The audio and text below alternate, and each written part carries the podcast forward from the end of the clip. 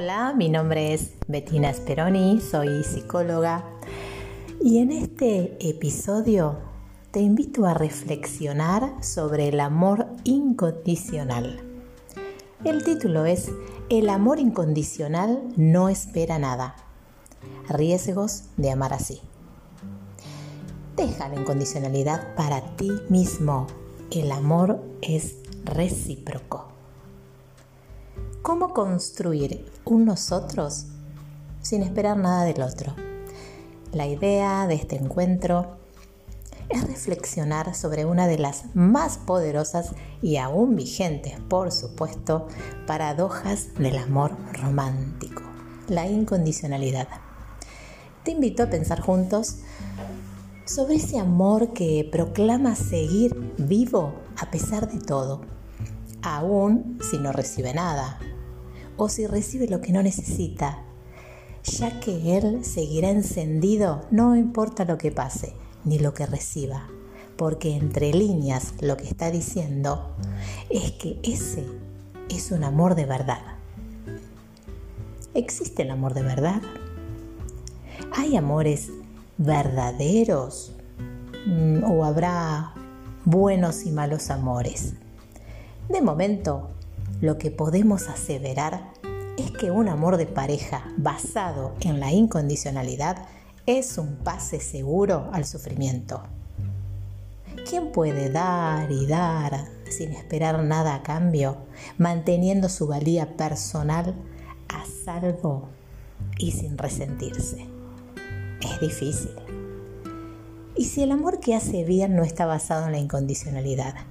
¿En qué está basado? El amor sano, funcional, que nos hace bien y nos ayuda a crecer, está basado en la reciprocidad. Es decir, te amo porque me siento amada, te cuido porque me siento cuidada, te soy fiel porque tú también respetas nuestro acuerdo de fidelidad. Te priorizo y te tengo en cuenta porque tú también lo haces conmigo.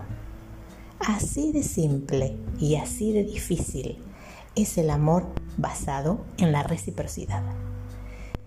Decir te amo porque me amas como título no vende nada. Suena aburrido, soso, como si le faltara la dificultad del encuentro, del imposible, del conflicto. Y digo como si le faltara, porque en toda relación amorosa, en algún momento, va a surgir el conflicto, el desencuentro, las diferencias, las dificultades. Ninguna relación está exenta de estos ingredientes. La diferencia, en todo caso, está en la cantidad de los mismos. Si digo, hagas lo que hagas, estaré contigo hasta la muerte, porque te amo, ya tenemos un titulazo. Las secuelas de semejante compra vendrán con el tiempo. En mi consulta las veo permanentemente. ¿Cómo no comprar esta idea del amor sentimental si, si la propicia la misma cultura, si se publicita en, en películas, en canciones, en series, en novelas?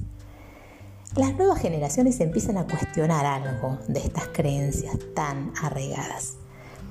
Parte del trabajo y de nuestra responsabilidad es poder desidentificar al amor del sufrimiento, de la pena constante y del conflicto irresoluble. Y entender que el amor en sí mismo ya tiene, como decíamos, algo de dolor, de incertidumbre, de desencuentro, no necesita que le agreguemos más.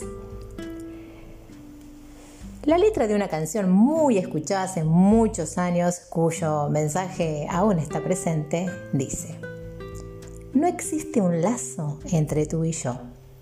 No hubo promesas ni juramentos. Nada de nada. Tú, la misma siempre tú, la que no espera nada. Paradójicamente es o intenta ser una canción de amor, y no de cualquier amor, sino de un amor verdadero. La letra, claramente refleja la falta de reciprocidad. Esta canción describe una relación en la que alguien decide cuándo, cómo y en qué circunstancias estar con un otro que incondicionalmente acepta las reglas del juego y de alguien que acepta las reglas de manera incondicional porque ama, como si el nombre del amor tendríamos que justificar todo. Pensando así, el problema ya está servido, con guarnición y todo. ¿Qué lleva a alguien a permanecer en una relación en donde da y no recibe nada? O recibe migajas en comparación a lo que da.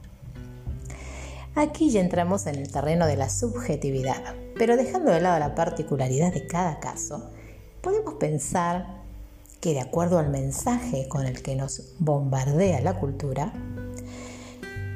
el que ama incondicionalmente, de alguna manera, se cuelga el cartel de alguien que conoce el verdadero amor. Ese amor que cuanto más hace sufrir, más verdadero parece ser. Cuanto más obstáculos hay que vencer para conseguirlo, más merece la pena ser vivido.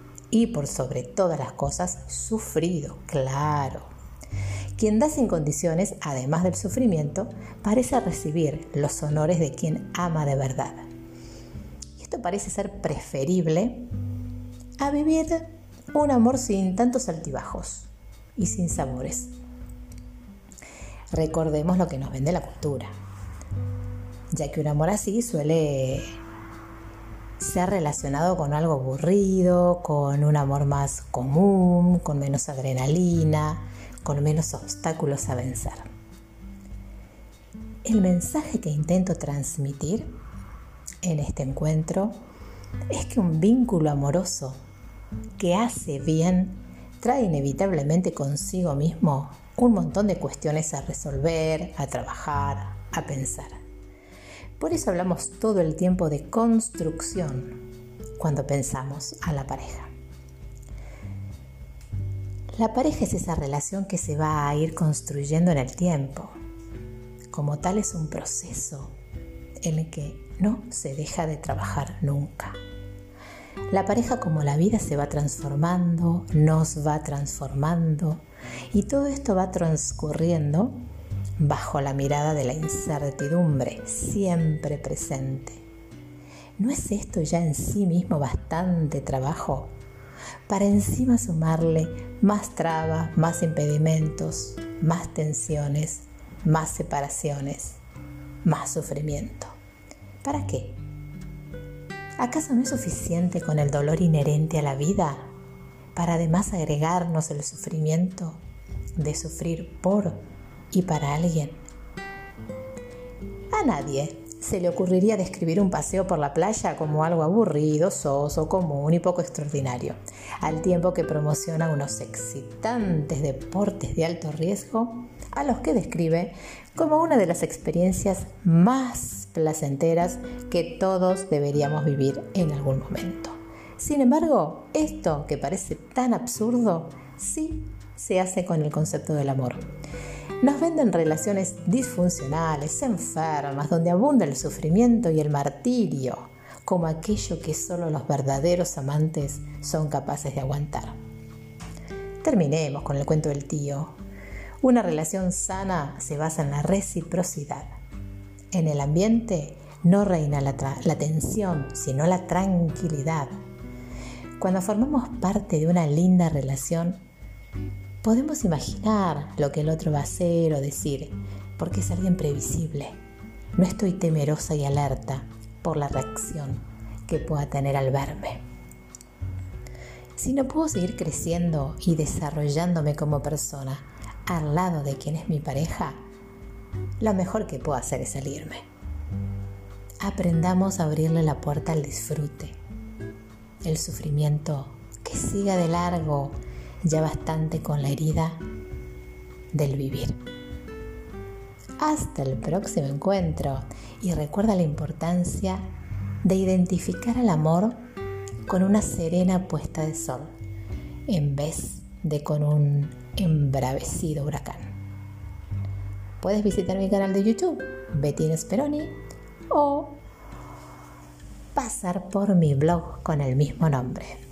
Un beso grande y hasta el próximo episodio.